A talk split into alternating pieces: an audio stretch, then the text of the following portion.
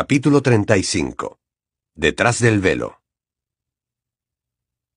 Los rodearon unas siluetas negras salidas de la nada, que les cerraron el paso a derecha e izquierda. Varios pares de ojos brillaban detrás de las rendijas de unas máscaras, y una docena de varitas encendidas les apuntaban directamente al corazón. Ginny soltó un grito de horror. Dame eso, Potter, repitió la voz de Lucius Malfoy, que había estirado un brazo con la palma de la mano hacia arriba. Harry sintió un espantoso vacío en el estómago. Estaban atrapados y los doblaban en número. Dame eso, ordenó Malfoy una vez más. ¿Dónde está Sirius? preguntó Harry. Varios mortífagos rieron.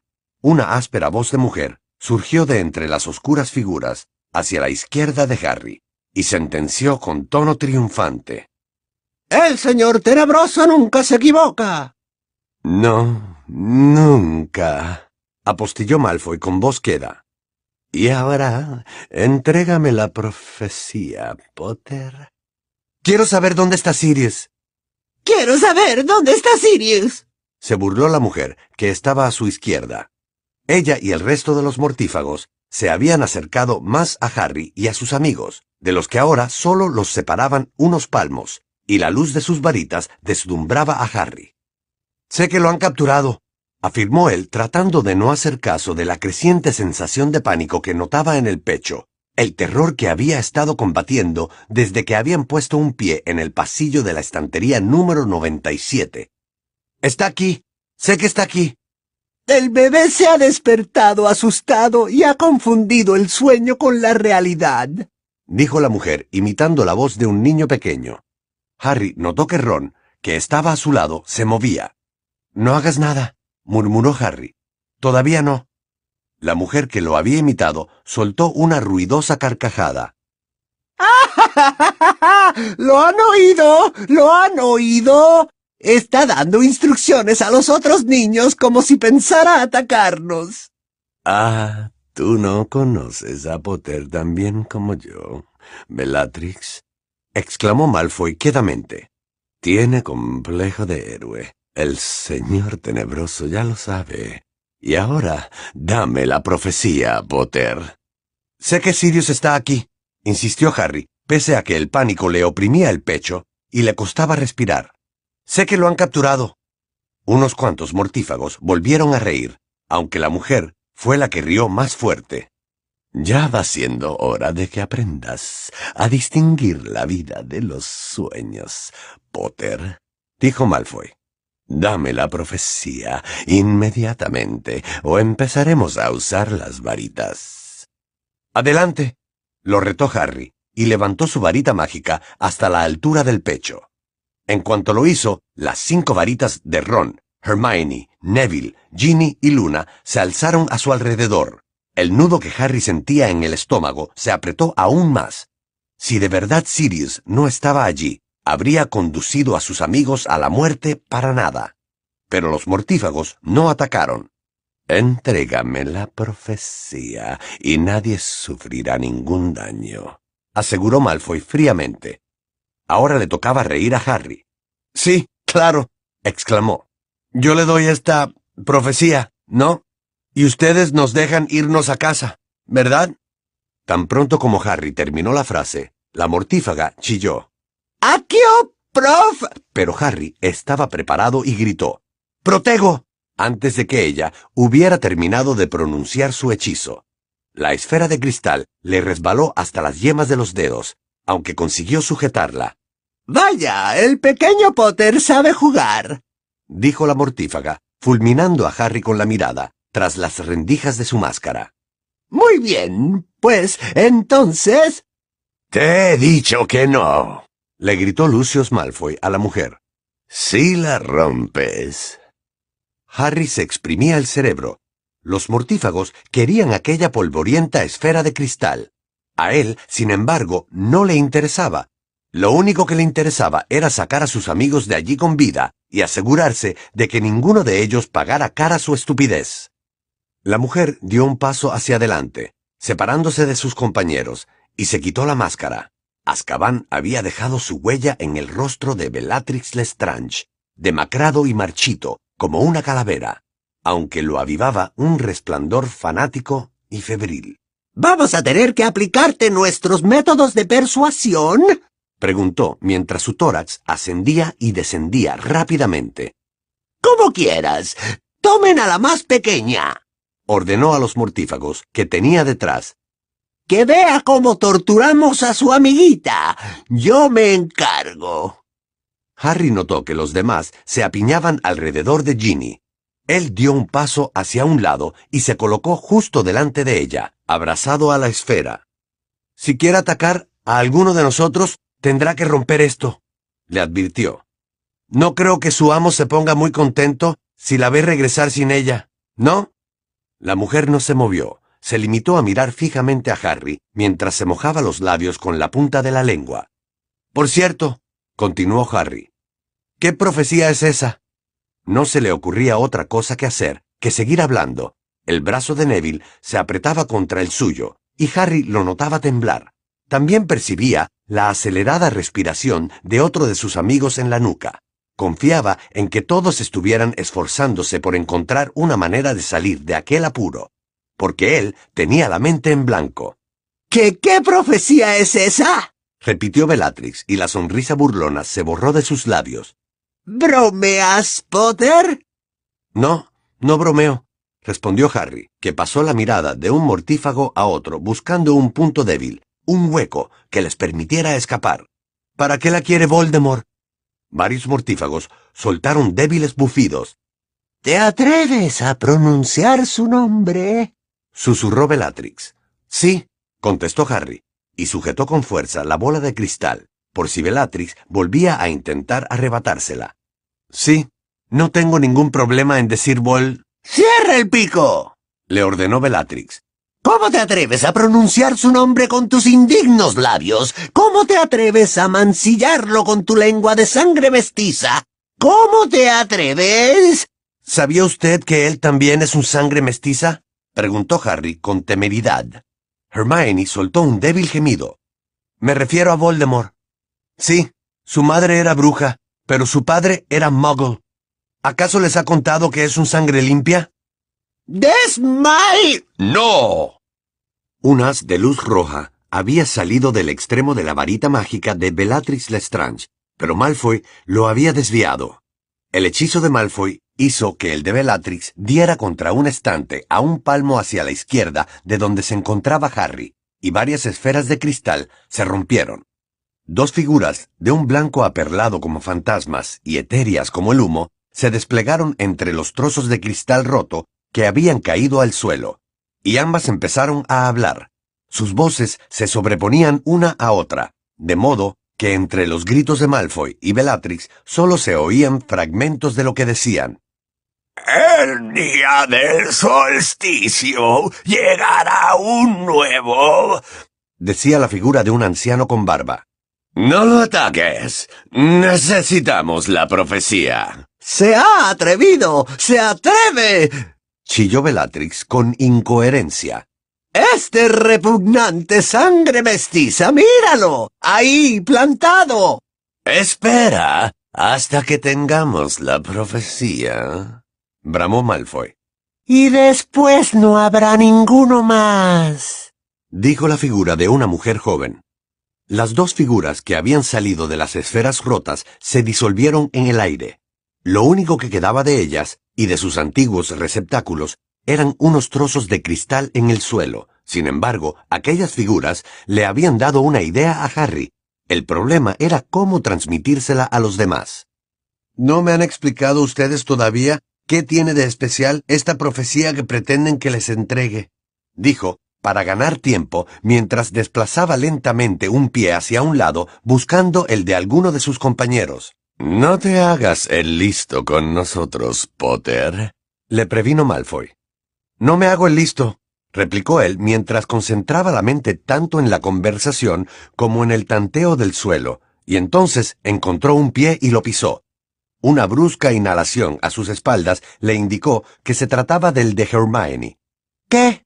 susurró ella. Dumbledore nunca te ha contado que el motivo por el que tienes esa cicatriz estaba escondido en las entrañas del Departamento de Misterios? inquirió Malfoy con sorna. ¿Cómo? se extrañó Harry, y por un momento se olvidó de su plan. ¿Qué dice de mi cicatriz? ¿Qué? susurró Hermione con impaciencia. ¿Cómo puede ser? continuó Malfoy, regodeándose maliciosamente. Los mortífagos volvieron a reír, y Harry aprovechó la ocasión para susurrarle a Hermione sin apenas mover los labios. Destrocen las estanterías. Dumbledore nunca te lo ha contado, repitió Malfoy. Claro, eso explica por qué no has venido antes, Potter. El señor tenebroso se preguntaba por qué. Cuando diga ya.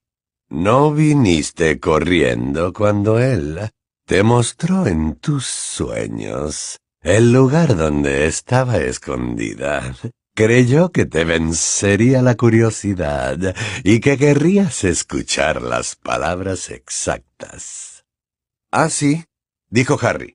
Entonces oyó, o más bien notó, cómo detrás de él Hermione pasaba el mensaje a los demás, y siguió hablando para distraer a los mortífagos. Entiendo. Y quería que viniera a buscarla, ¿verdad? ¿Por qué? ¿Por qué? repitió Malfoy, incrédulo y admirado. Porque las únicas personas a las que se les permite retirar una profecía del Departamento de Misterios, Potter, son aquellas a las que se refiere la profecía, como descubrió el Señor Tenebroso cuando envió a otros a robarla. ¿Y por qué quería robar una profecía que hablaba de mí?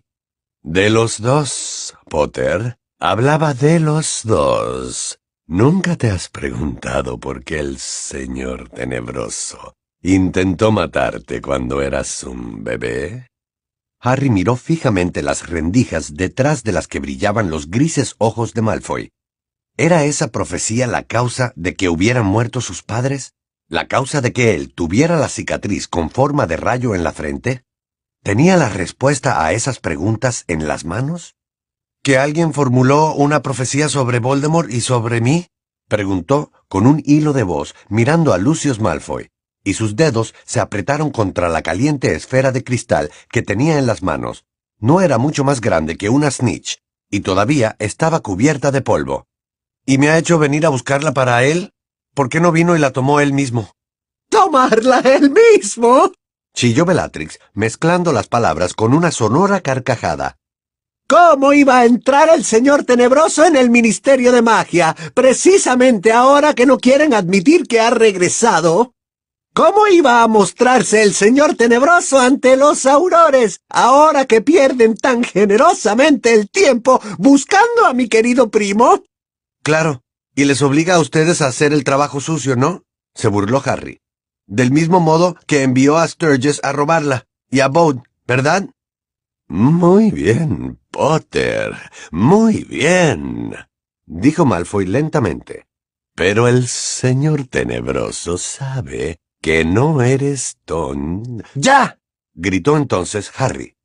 ¡Reducto! gritaron cinco voces distintas detrás de Harry. Cinco maldiciones salieron volando en cinco direcciones distintas, y las estanterías que tenían enfrente recibieron los impactos. La altísima estructura se tambaleó al tiempo que estallaban cientos de esferas de cristal, y las figuras de un blanco aperlado se desplegaban en el aire y se quedaban flotando. Sus voces resonaban, procedentes de un misterioso y remoto pasado, entre el torrente de cristales rotos y madera astillada que caía al suelo. ¡Corran! gritó Harry, mientras las estanterías oscilaban peligrosamente y seguían cayendo esferas de cristal.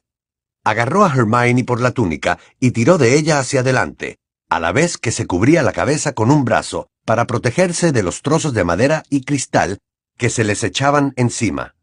Un mortífago arremetió contra ellos en medio de la nube de polvo, y Harry le dio un fuerte codazo en la cara enmascarada. Todos chillaban, se oían gritos de dolor y un fuerte estruendo. y las estanterías se derrumbaron en medio del misterioso eco de los fragmentos de profecías liberadas de las esferas. Harry se dio cuenta de que tenía espacio libre para salir, y vio que Ron, Ginny y Luna pasaban corriendo a su lado con los brazos sobre la cabeza. Una cosa dura le golpeó en la mejilla, pero Harry agachó la cabeza y echó a correr. Una mano lo agarró por el hombro. Entonces Harry oyó a Hermione gritar ¡Desmayus! y la mano lo soltó inmediatamente. Estaban al final del pasillo número 97. Harry torció a la derecha y salió corriendo a toda velocidad mientras oía pasos a su espalda y la voz de Hermione que apremiaba a Neville. Delante de Harry, la puerta por la que habían entrado estaba entreabierta, y él veía la centelleante luz de la campana de cristal.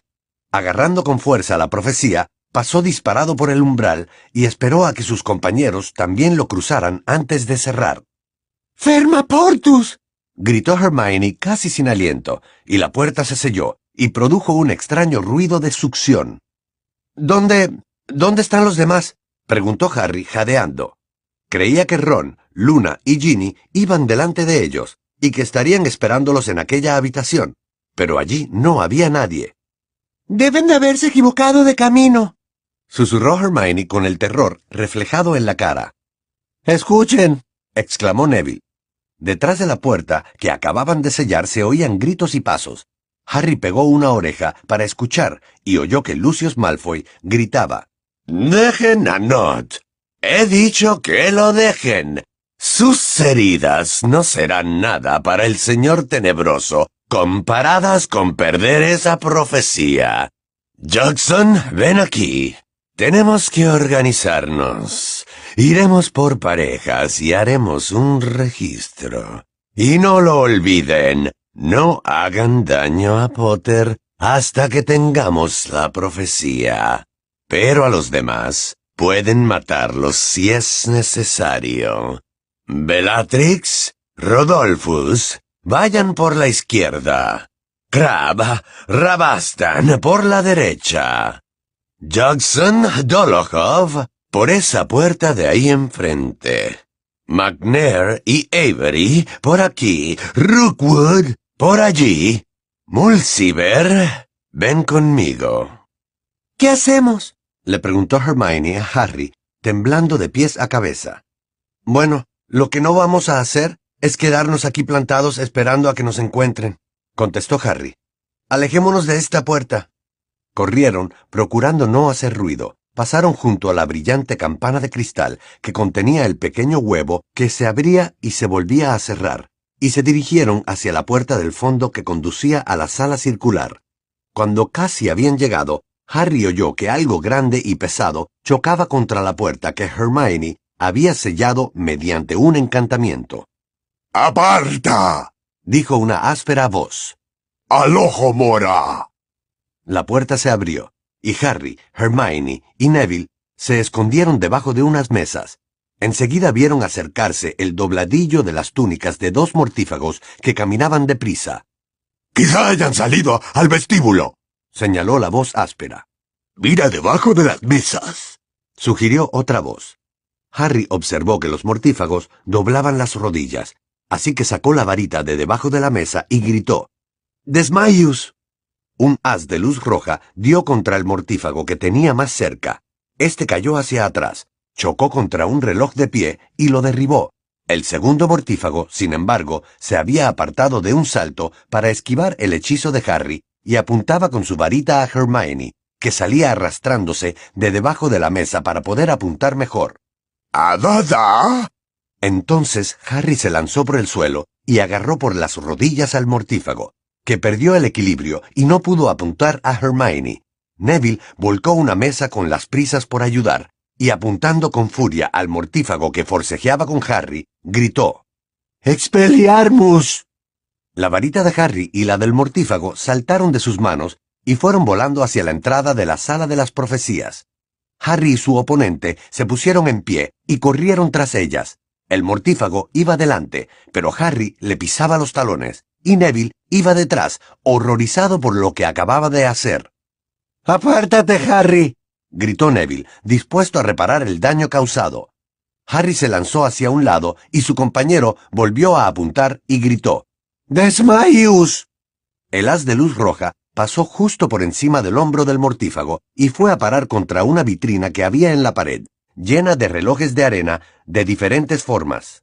La vitrina cayó al suelo y se quebró, y trozos de cristal saltaron por los aires. Luego se levantó, como accionada por un resorte, y se pegó de nuevo a la pared, perfectamente reparada, pero a continuación cayó de nuevo y se hizo añicos. El mortífago, mientras tanto, había tomado su varita, que estaba en el suelo junto a la brillante campana de cristal. Cuando el individuo se dio la vuelta, Harry se escondió detrás de otra mesa, y como al mortífago se le había movido la máscara y no veía nada, se la quitó con la mano que tenía libre y gritó. ¿Ves? Desmayus. bramó entonces Hermione, que los había alcanzado. Esa vez el haz de luz roja golpeó en medio del pecho al mortífago, que se quedó paralizado con los brazos en alto. Entonces la varita se le cayó al suelo y él se derrumbó hacia atrás sobre la campana de cristal. Harry creyó que oiría un fuerte clonk cuando el mortífago chocara contra el sólido cristal de la campana y resbalara por ella hasta desplomarse en el suelo. Pero, en lugar de eso, la cabeza del hombre atravesó la superficie de la campana, como si ésta fuera una pompa de jabón, y quedó tirado boca arriba sobre la mesa, con la cabeza dentro de la campana llena de aquella relumbrante corriente de aire. ¡Aquí, varita! gritó Hermione, y la varita de Harry salió volando de un oscuro rincón y fue a parar a la mano de la chica, que se la lanzó a su amigo. Gracias, dijo él. Bueno, hemos de salir de... ¡Cuidado! exclamó Neville, horrorizado. Miraba la cabeza del mortífago, que seguía en el interior de la campana de cristal. Los tres volvieron a levantar sus varitas, pero ninguno atacó. Se quedaron contemplando, boquiabiertos y aterrados, lo que le ocurría a la cabeza de aquel hombre. Se encogía muy deprisa y se estaba quedando calva. El negro cabello y la barba rala se replegaban hacia el interior del cráneo. Las mejillas se volvían lisas y el cráneo redondeado y se cubría de una pelusilla como de piel de melocotón. En aquel momento, el grueso y musculoso cuello del mortífago sostenía una cabeza de recién nacido, y el hombre intentaba levantarse, pero mientras los chicos lo observaban, Estupefactos, la cabeza volvió a aumentar de tamaño y empezó a crecerle pelo en el cuero cabelludo y en la barbilla. ¡Es el tiempo! dijo Hermione atemorizada. ¡El tiempo! El mortífago volvió a mover la fea cabeza intentando despejarse, pero antes de que pudiera levantarse, se le empezó a encoger otra vez hasta adoptar de nuevo la forma de la de un recién nacido. Entonces oyeron gritar a alguien en una habitación cercana, luego un estrépito y un chillido. Ron, gritó Harry, y apartó rápidamente la vista de la monstruosa transformación que tenía lugar ante ellos. Ginny, Luna, Harry, gritó Hermione. El mortífago había sacado la cabeza de la campana de cristal. Ofrecía un aspecto grotesco, pues su diminuta cabeza de bebé berreaba escandalosamente mientras agitaba los gruesos brazos en todas direcciones y estuvo a punto de darle un golpe a Harry, que se agachó justo a tiempo. Harry levantó su varita mágica, pero para su sorpresa, Hermione le sujetó el brazo. No puedes hacer daño a un bebé. No había tiempo para discutir. Harry volvía a oír pasos, cada vez más fuertes, provenientes de la sala de las profecías, y comprendió, aunque demasiado tarde, que había cometido un error al gritar, porque había delatado su posición. Vamos, dijo. Dejaron al mortífago con cabeza de bebé tambaleándose detrás de ellos y salieron por la puerta que estaba abierta en el otro extremo de la habitación y que conducía a la sala circular negra. Cuando habían recorrido la mitad de la habitación, a través de la puerta abierta, Harry vio a otros dos mortífagos que entraban corriendo por la puerta negra e iban hacia ellos. Entonces giró hacia la izquierda, Entró precipitadamente en una oficina pequeña, oscura y abarrotada, y en cuanto hubieron entrado, Hermione y Neville cerró. Fermab, empezó a decir Hermione, pero antes de que pudiera terminar el hechizo, la puerta se abrió de par en par y los dos mortífagos irrumpieron en la oficina. Ambos gritaron triunfantes. ¡Impedimenta! Harry, Hermione y Neville cayeron hacia atrás. Neville se derrumbó sobre una mesa y desapareció de la vista. Hermione cayó sobre una estantería y recibió una cascada de gruesos libros encima. Harry se golpeó la parte posterior de la cabeza contra la pared de piedra que tenía detrás. Unas luces diminutas aparecieron ante sus ojos, y por un momento se quedó demasiado aturdido y mareado para reaccionar. ¡Ya los tenemos! gritó el mortífago que estaba más cerca de él. Están en una oficina que hay en... ¡Silencios! gritó Hermione, y el hombre se quedó sin voz. Siguió moviendo los labios detrás del agujero de la máscara que tenía sobre la boca, pero no emitió ningún sonido. El otro mortífago lo apartó bruscamente. Petrificus totalus, gritó Harry cuando el segundo mortífago levantaba su varita. Los brazos y las piernas del hombre se pegaron y cayó de bruces sobre la alfombra que Harry tenía a sus pies, rígido como una tabla e incapaz de moverse. Bien hecho, ja. Pero el mortífago al que Hermione acababa de dejar mudo dio un repentino latigazo con la varita y un haz de llamas de color morado atravesó el pecho de Hermione. La chica soltó un débil ¡Ah! De sorpresa, se le doblaron las rodillas y se derrumbó. Hermione. Harry se arrodilló a su lado mientras Neville salía de debajo de la mesa y se arrastraba rápidamente hacia ella con la varita en ristre. El mortífago lanzó una patada hacia la cabeza de Neville en cuanto éste se asomó, rompiendo por la mitad la varita del chico y acertándole en la cara.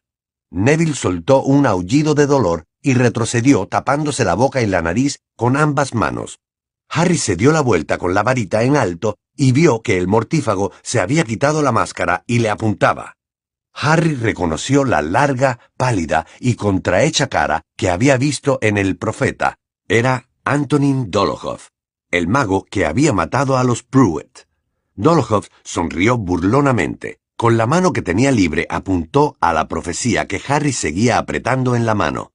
Luego le apuntó a él, y seguidamente a Hermione. Aunque ya no podía hablar, el significado de aquellos gestos no podía estar más claro. Dame la profecía, o correrás la misma suerte que ella.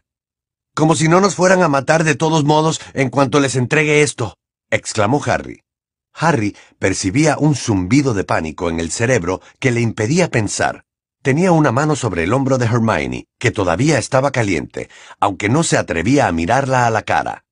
Que no esté muerta, que no esté muerta. Si se muere será culpa mía. Haz lo que sea, Harry. Urgió Neville con fiereza desde debajo de la mesa, y se quitó las manos del rostro, dejando al descubierto la nariz rota y la sangre que le chorreaba por la boca y la barbilla. Pero no se la des. Entonces se oyó un estrépito detrás de la puerta, y Dolokhov giró la cabeza. El mortífago con cara de bebé había aparecido berreando en el umbral, y seguía agitando desesperadamente los enormes puños mientras golpeaba todo lo que encontraba a su paso. Harry no desperdició aquella oportunidad. ¡Petrificus totalus! gritó. El hechizo golpeó a Dolokhov antes de que éste pudiera neutralizarlo, y cayó hacia adelante sobre su compañero, ambos rígidos como tablas e incapaces de moverse ni un milímetro. Hermione, dijo Harry entonces, zarandeándola, mientras el mortífago, con cabeza de recién nacido, se alejaba de nuevo dando tumbos. Despierta. Hermione, ¿qué le ha hecho? preguntó Neville. Salió arrastrándose de debajo de la mesa y se arrodilló al otro lado de Hermione. Al chico le chorreaba sangre por la nariz, que se hinchaba por momentos. No lo sé. Neville tomó una muñeca de Hermione. Todavía tiene pulso. Harry, estoy seguro. Harry sintió una oleada de alivio, tan intensa que al principio se mareó. ¿Está viva? Sí, creo que sí. Se callaron un momento. Harry aguzó el oído por si se oían más pasos, pero solo percibió los gemidos y los topetazos del mortífago con cabeza de bebé en la habitación de al lado. Neville, no estamos muy lejos de la salida, dijo Harry en un susurro. Estamos justo al lado de la sala circular. Si consiguieras llegar hasta allí y encontrar la puerta de salida antes de que lleguen más mortífagos, podrías llevar a Hermione por el pasillo hasta el ascensor, y entonces podrías buscar a alguien, dar la alarma. ¿Y qué vas a hacer tú? preguntó Neville, secándose la sangrante nariz con la manga y mirando ceñudo a su compañero. Yo tengo que encontrar a los otros, contestó Harry. Quiero ayudarte a buscarlos, repuso Neville con firmeza. Pero Hermione... Podemos llevarla con nosotros, propuso Neville sin vacilar. Puedo llevarla yo. Tú eres más hábil con la varita. Se incorporó y agarró a Hermione por un brazo, sin dejar de mirar con fiereza a Harry, que todavía dudaba. Entonces Harry la agarró por el otro brazo y ayudó a Neville a colgarse el cuerpo inerte de Hermione sobre los hombros. Espera, dijo Harry, recuperando del suelo la varita de Hermione y poniéndosela a Neville en la mano. Será mejor que tomes esto. Neville apartó de una patada los trozos de su varita y echaron a andar despacio hacia la puerta. Mi abuela me matará, afirmó Neville con voz pastosa, escupiendo sangre al hablar. Esa era la varita de mi padre. Harry asomó cautelosamente la cabeza por la puerta y echó un vistazo alrededor. El mortífago con cabeza de bebé chillaba y se daba golpes contra todo, derribaba relojes de pie y volcaba mesas. Se desgañitaba y parecía confuso, mientras la vitrina seguía cayendo, destrozándose y reparándose por sí sola una y otra vez, por lo que Harry dedujo que debía de contener giratiempos. No nos verá, susurró. Vamos, pégate a mí. Salieron con sigilo de la oficina y fueron hacia la puerta que conducía a la sala circular negra que parecía completamente desierta. Avanzaron unos pasos. Neville se tambaleaba un poco a causa del peso de Hermione. La puerta de la estancia del tiempo se cerró tras ellos y la pared empezó a rotar otra vez. Harry estaba un poco mareado del golpe que se había dado en la cabeza, así que entornó los ojos y notó que oscilaba ligeramente, hasta que la pared dejó de moverse. Entonces vio que las X luminosas que Hermione había trazado en las puertas habían desaparecido, y se le cayó el alma a los pies. ¿Tú por dónde crees que...? Pero antes de que pudieran decidir por qué puerta iban a intentar salir, se abrió de par en par una que había a la derecha y por ella entraron tres personas dando traspiés. ¡Ron! exclamó Harry y corrió hacia ellos. Ginny, ¿están todos? Harry, dijo Ron con una risita. Se abalanzó sobre él, lo agarró por la túnica y lo miró como si no pudiera enfocar bien su cara. ¿Estás aquí? ¡Qué raro estás! Harry, vas muy despeinado. Ron estaba muy pálido y le goteaba una sustancia oscura por una comisura de la boca. Entonces se le doblaron las rodillas, y como todavía estaba agarrado de la túnica de Harry, obligó a éste a inclinarse por la cintura como si hiciera una reverencia. Ginny, dijo Harry con temor, ¿Qué ha pasado? Pero Ginny movió la cabeza de un lado a otro y resbaló por la pared hasta quedar sentada en el suelo, al tiempo que jadeaba y se sujetaba un tobillo. Creo que se ha roto el tobillo. He oído un crujido, susurró Luna, que se había agachado a su lado. Era la única que parecía ilesa. Cuatro mortífagos nos han perseguido hasta una habitación oscura llena de planetas. Era un sitio muy raro, a veces nos quedábamos flotando en la oscuridad. Hemos visto Urano de cerca, Harry, exclamó Ron, que seguía riendo débilmente. ¿Me has oído, Harry? Hemos visto Urano. Una burbuja de sangre se infló en la comisura de la boca de Ron, por donde le goteaba aquella sustancia oscura, y explotó poco después. Uno de los mortífagos ha agarrado a Ginny por el tobillo, prosiguió Luna. He utilizado la maldición reductora y le he lanzado a Plutón a la cara, pero... Luna señaló a Ginny, que respiraba entrecortadamente y mantenía los ojos cerrados. ¿Y a Ron qué le ha pasado? preguntó Harry, atemorizado. Su amigo seguía riendo tontamente, colgado de la túnica de Harry. No sé qué le han hecho, respondió Luna con tristeza. Pero se comporta de una forma muy extraña. Me ha costado trabajo traerlo hasta aquí. Harry. continuó Ron sin parar de reír, y tiró de él hacia abajo hasta que la oreja de éste le quedó a la altura de la boca. ¿Sabes quién es esta, Harry? Es lunática. Lunática Lovegood. Tenemos que salir de aquí como sea, dijo Harry con firmeza. Luna, ¿puedes ayudar a Ginny? Sí, contestó la chica y se colocó la varita mágica detrás de una oreja. A continuación, rodeó a Ginny por la cintura y la levantó del suelo. Solo me duele un poco el tobillo. Puedo levantarme yo sola.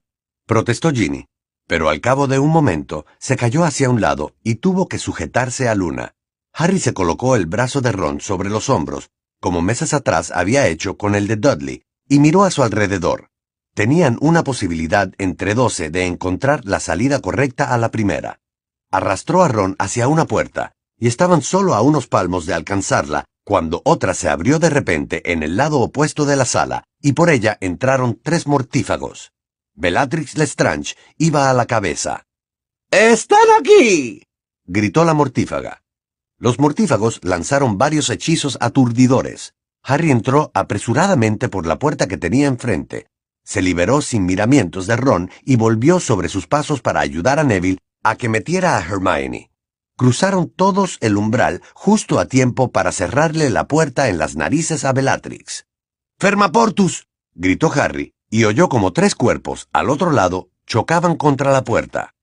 No importa, exclamó una voz de hombre. Hay otras entradas. Los tenemos. Están aquí. Harry se dio la vuelta. Volvían a estar en la estancia de los cerebros, y efectivamente también allí había varias puertas. Enseguida oyó pasos en la sala circular. Otros mortífagos llegaban para sumarse a los primeros. Luna, Neville, ayúdenme. Los tres recorrieron la habitación y sellaron una a una las puertas. Harry chocó contra una mesa y rodó por encima de ella, con las prisas por llegar a la siguiente puerta. ¡Fermaportus! Se oían pasos que corrían por detrás de las puertas, y de vez en cuando algún cuerpo se lanzaba con fuerza contra una de ellas y la hacía crujir y temblar. Luna y Neville, mientras tanto, encantaban las puertas de la pared de enfrente. Entonces, cuando Harry llegó al final de la habitación, oyó que Luna gritaba ¡Ferma! Se dio la vuelta y la vio saltar por los aires mientras cinco mortífagos entraban en la habitación por la puerta que ella no había logrado cerrar a tiempo. Luna chocó contra una mesa, resbaló por su superficie y cayó al suelo por el otro lado, donde se quedó desmadejada, tan quieta como Hermione. ¡Detengan a Potter! chilló Bellatrix, y corrió hacia él. Harry la esquivó y salió disparado hacia el otro extremo de la habitación. Estaría a salvo mientras los mortífagos temieran destrozar la profecía. ¡Eh! gritó Ron, que se había puesto en pie y avanzaba dando tumbos hacia Harry sin parar de reír. ¡Eh! ¡Harry! ¡Ahí hay cerebros! ¡Qué raro! ¿Verdad, Harry? Quítate del medio, Ron. Agáchate. Pero Ron apuntaba al tanque con su varita. En serio, Harry, son cerebros, mira. ¡Aquio cerebro! La escena se detuvo momentáneamente. Harry, Ginny, Neville y los mortífagos se dieron la vuelta instintivamente para observar el tanque, y vieron que un cerebro salía como un pez volador del líquido verde. En un primer momento se quedó suspendido en el aire, pero a continuación se dirigió volando hacia Ron, mientras giraba sobre sí mismo, y unas cintas de algo que parecían imágenes en movimiento salieron despedidas de él desenrollándose como rollos de película. ¡Mira, Harry! dijo Ron, contemplando cómo el cerebro desparramaba sus llamativas tripas por el aire. Ven a tocarlo, Harry. Seguro que tiene un tacto genial. No, Ron. Harry ignoraba qué podía pasar si Ron tocaba los tentáculos de pensamiento que volaban detrás del cerebro, pero estaba convencido de que no podía ser nada bueno. Corrió enseguida hacia donde se encontraba su amigo, pero éste ya había atrapado el cerebro con ambas manos. En cuanto entraron en contacto con su piel, los tentáculos empezaron a enroscarse en los brazos de Ron como si fueran cuerdas. Harry, mira lo que está pasando. No, no, no me gusta. No, basta, basta. Las delgadas cintas se enrollaron alrededor del tórax de Ron, que tiraba de ellas, pero sin lograr impedir que el cerebro se aferrara a él como un pulpo. ¡Difindo! gritó Harry, tratando en vano de cortar los tentáculos que se enrollaban con fuerza alrededor del cuerpo de Ron. Este cayó al suelo e intentó librarse de sus ataduras. ¡Lo va a asfixiar, Harry! gritó Ginny, que seguía en el suelo sin poder moverse por culpa del tobillo roto. Entonces, un haz de luz roja salió de la varita de uno de los mortífagos y le dio de lleno en la cara. Ginny se desplomó hacia un lado y quedó inconsciente. Desmayus. gritó Neville, mientras agitaba la varita de Hermione hacia los mortífagos que se aproximaban. Desmayus. Desmayus. Pero no pasó nada. Otro mortífago lanzó un hechizo aturdidor a Neville y falló por un pelito. En ese momento, Harry y Neville eran los únicos que seguían luchando contra cinco mortífagos, dos de los cuales les lanzaban haces de luz plateada como flechas que no daban en el blanco, pero dejaban cráteres en la pared detrás de los chicos. Bellatrix Lestrange echó a correr hacia Harry, que salió disparado levantando la mano con la que sujetaba la profecía y se dirigió hacia el otro extremo de la habitación. Lo único que se le ocurría era alejar a los mortífagos de sus amigos. Por lo visto su plan había funcionado. Los mortífagos lo persiguieron y derribaron sillas y mesas, pero sin atreverse a atacarlo por si dañaban la profecía. Y Harry salió a toda velocidad por la única puerta que seguía abierta, aquella por la que habían entrado los mortífagos, confiando en que Neville se quedase con Ron y encontrase la forma de librarlo del cerebro. Entró en la siguiente habitación e inmediatamente notó que el suelo desaparecía bajo sus pies. Cayó rodando por los altos escalones de piedra, rebotó en cada uno de ellos hasta llegar al final, y allí sufrió un fuerte impacto que le cortó la respiración. Quedó tumbado boca arriba en el foso donde se alzaba el arco sobre su tarima. Las risas de los mortífagos resonaban en la sala. Harry miró hacia arriba y vio que los cinco, que lo habían perseguido desde la estancia de los cerebros, bajaban hacia donde él se hallaba, mientras muchos mortífagos más entraban por diferentes puertas y empezaban a saltar de una grada a otra. Harry se levantó del suelo, aunque le temblaban tanto las piernas que apenas lo sostenían. Aún tenía la profecía, intacta en la mano izquierda, y la varita fuertemente agarrada con la derecha. Era un milagro que la esfera de cristal no se hubiera roto, Retrocedió mientras miraba a su alrededor, intentando mantener a todos los mortífagos dentro de su campo visual. Entonces dio con la parte de atrás de las piernas contra algo sólido. Había llegado a la tarima donde estaba el arco. Sin girarse, subió a ella. Los mortífagos se habían quedado quietos y lo miraban. Algunos jadeaban tanto como Harry. Había uno que sangraba mucho. Dolohov, libre ya de la maldición de la inmovilidad total, reía socarronamente mientras apuntaba a la cara de Harry con su varita mágica. Se acabó la carrera, Potter, dijo Lucius Malfoy, arrastrando las palabras, y se quitó la máscara. Ahora sé bueno y entrégame la profecía. Deje. deje ir a los demás y se la daré, exclamó Harry, desesperado. Unos cuantos mortífagos rieron. No estás en situación de negociar, Potter, replicó Lucius Malfoy, y el placer que sentía hizo que el rubor coloreara su pálido rostro. Verás, nosotros somos diez y tú estás solo. ¿Acaso Dumbledore no te ha enseñado a contar? No estás solo, gritó una voz en la parte más alta de la sala. Todavía me tiene a mí. A Harry le dio un vuelco el corazón. Neville bajaba como podía hacia ellos por los escalones de piedra, con la varita mágica de Hermione firmemente agarrada con una temblorosa mano. No, Neville, no. Vuelve con Ron. Desmayus. volvió a gritar Neville, apuntando uno a uno a los mortífagos con la varita. Desmayus. Desma. Uno de los mortífagos más corpulentos agarró a Neville por detrás, le sujetó los brazos y lo inmovilizó. Neville forcejeaba y daba patadas. Los mortífagos reían. Ese es Longbottom, ¿verdad? preguntó Lucius Malfoy con desdén. Bueno, tu abuela ya está acostumbrada a perder a miembros de la familia a favor de nuestra causa. Tu muerte no las sorprenderá demasiado. ¿Longbottom? repitió Bellatrix, y una sonrisa verdaderamente repugnante se dibujó en su descarnado rostro. Vaya, yo tuve el placer de conocer a tus padres, chico. Ya lo sé, rugió Neville. y forcejeó con tanto ímpetu para intentar soltarse de su captor que el mortífago gritó. ¡Que alguien lo aturda! No, no, no. repitió Bellatrix, que estaba extasiada. Miró arrebatada a Harry y luego a Neville. No, vamos a ver cuánto tarda Longbottom en derrumbarse como sus padres, a menos que Potter quiera entregarnos la profecía. No se la des, bramó Neville, que estaba fuera de sí dando patadas y retorciéndose mientras Bellatrix se le acercaba con la varita en alto. No se la des por nada del mundo, Harry. Bellatrix levantó la varita y exclamó. ¡Crucio! Neville soltó un aullido y encogió las piernas hacia el pecho, de modo que el mortífago que lo sujetaba tuvo que mantenerlo en el aire unos instantes. Luego el hombre soltó a Neville, que cayó al suelo mientras se retorcía y chillaba de dolor. Eso no ha sido más que un aperitivo, exclamó Bellatrix al tiempo que levantaba de nuevo la varita. Neville dejó de chillar y se quedó tumbado a sus pies, sollozando. La mortífaga se dio la vuelta y miró a Harry.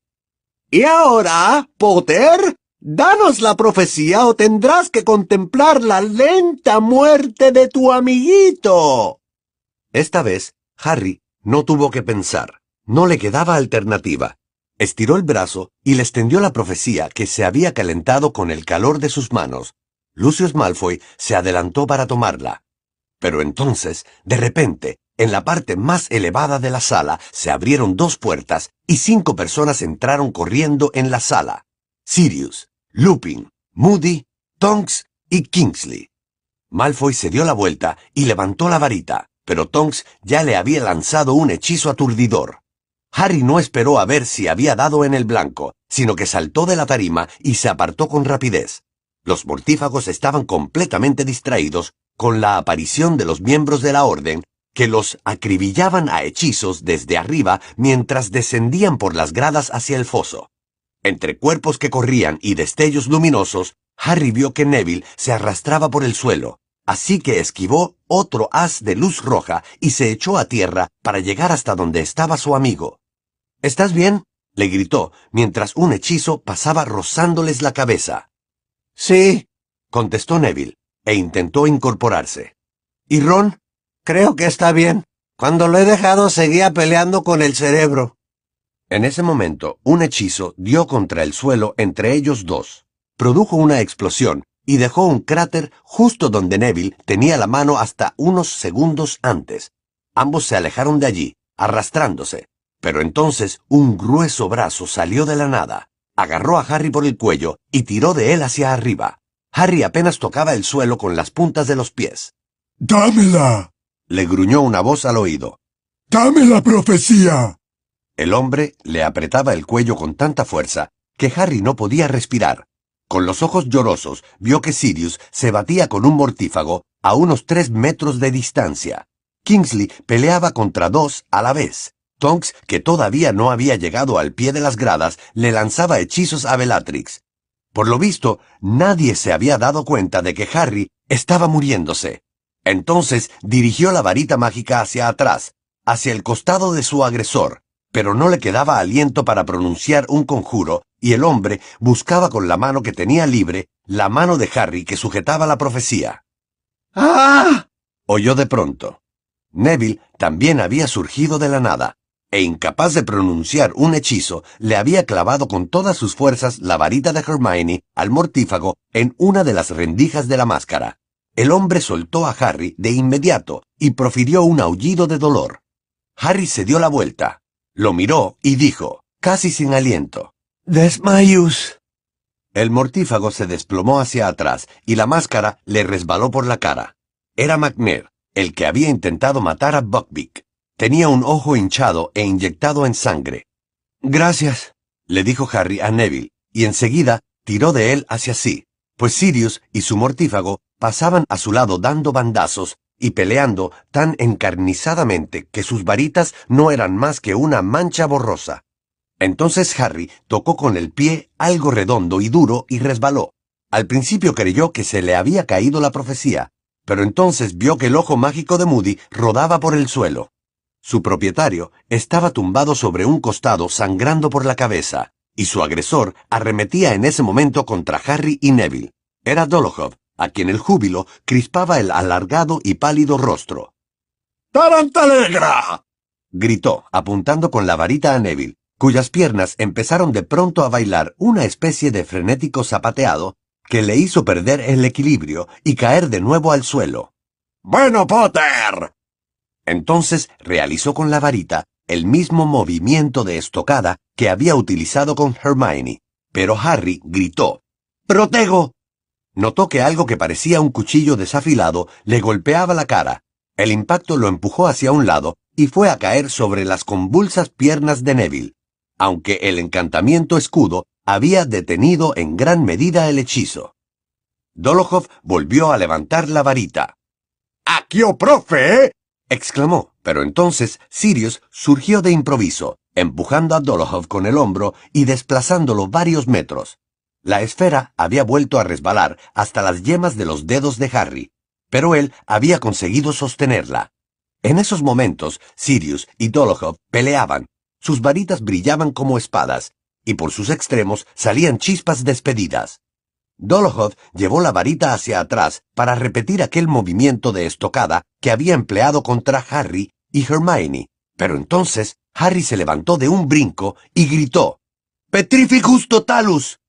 Una vez más, las piernas y los brazos de Dolohov se juntaron, y el mortífago cayó hacia atrás, desplomándose en el suelo con un fuerte estruendo. ¡Bien hecho! gritó Sirius, y le hizo agachar la cabeza al ver que un par de hechizos aturdidores volaban hacia ellos. Ahora quiero que salgas de... Volvieron a agacharse, pues un haz de luz verde había pasado rozando a Sirius.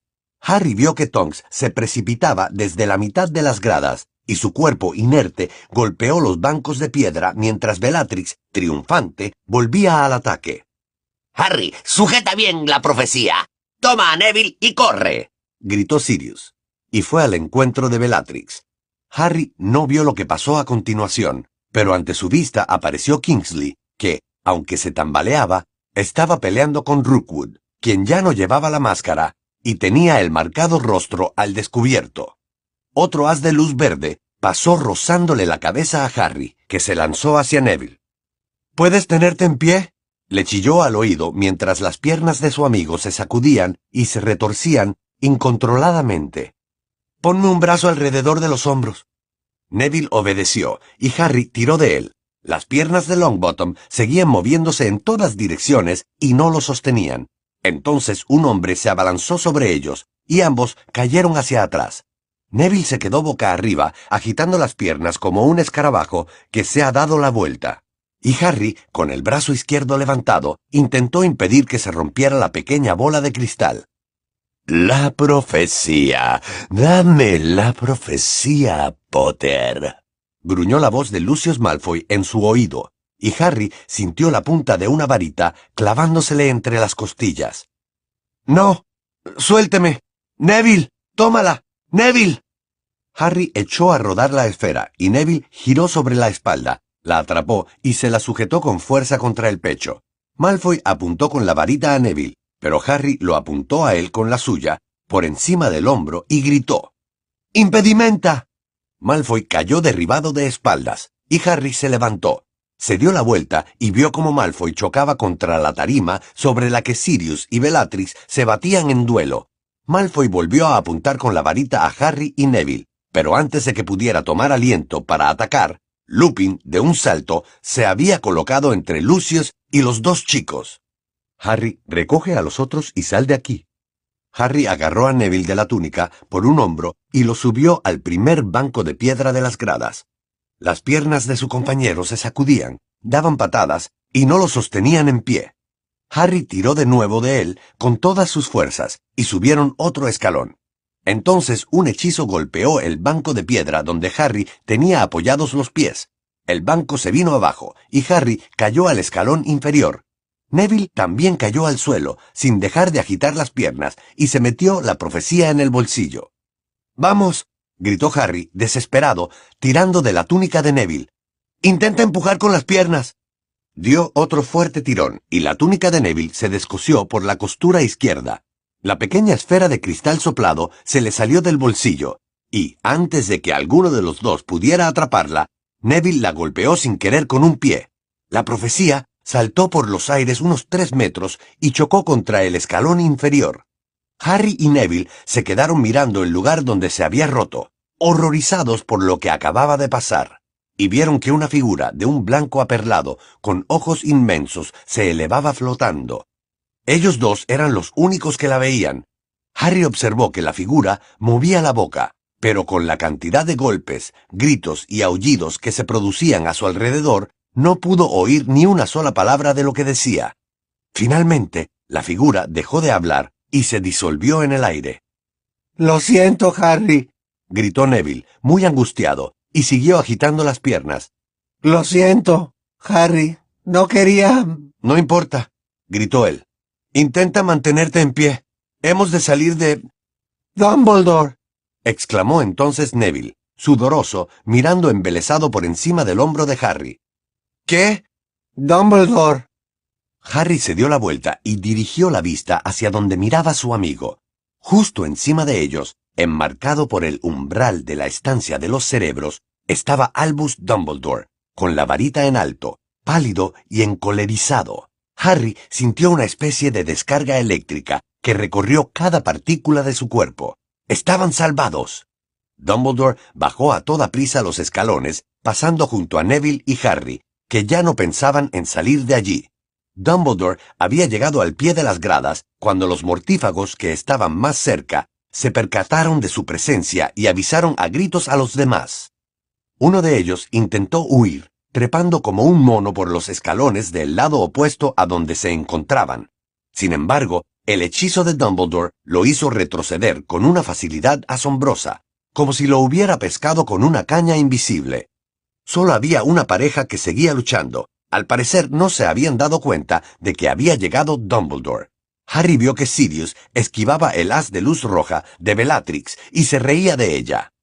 Vamos, tú sabes hacerlo mejor, le gritó Sirius, y su voz resonó por la enorme y tenebrosa habitación. El segundo as le acertó de lleno en el pecho. Él no había dejado de reír del todo, pero abrió mucho los ojos, sorprendido. Harry soltó a Neville, aunque sin darse cuenta de lo que hacía. Volvió a bajar por las gradas y sacó su varita mágica al tiempo que Dumbledore también se daba vuelta hacia la tarima. Dio la impresión de que Sirius tardaba una eternidad en caer. Su cuerpo se curvó, describiendo un majestuoso círculo, y en su caída hacia atrás atravesó el raído velo que colgaba del arco. Harry vio la expresión de miedo y sorpresa del deteriorado rostro de su padrino, antes apuesto, mientras caía por el viejo arco y desaparecía detrás del velo, que se agitó un momento como si lo hubiera golpeado una fuerte ráfaga de viento y luego quedó como al principio. Entonces Harry oyó el grito de triunfo de Bellatrix Lestrange, pero comprendió que no significaba nada. Sirius solo había caído a través del arco y aparecería al otro lado en cuestión de segundos. Sin embargo, Sirius no reapareció. ¡Sirius! gritó Harry. ¡Sirius! Harry había llegado al fondo del foso respirando entrecortadamente. Sirius debía estar tras el velo. Harry iría y lo ayudaría a levantarse. Pero cuando llegó al suelo y corrió hacia la tarima, Lupin lo rodeó con los brazos y lo retuvo. No puedes hacer nada, Harry. Vamos a buscarlo. Tenemos que ayudarlo. Solo ha caído al otro lado del arco. Es demasiado tarde, Harry. No, todavía podemos alcanzarlo. Harry luchó con todas sus fuerzas, pero Lupin no lo soltaba. No puedes hacer nada, Harry. Nada. Se ha ido.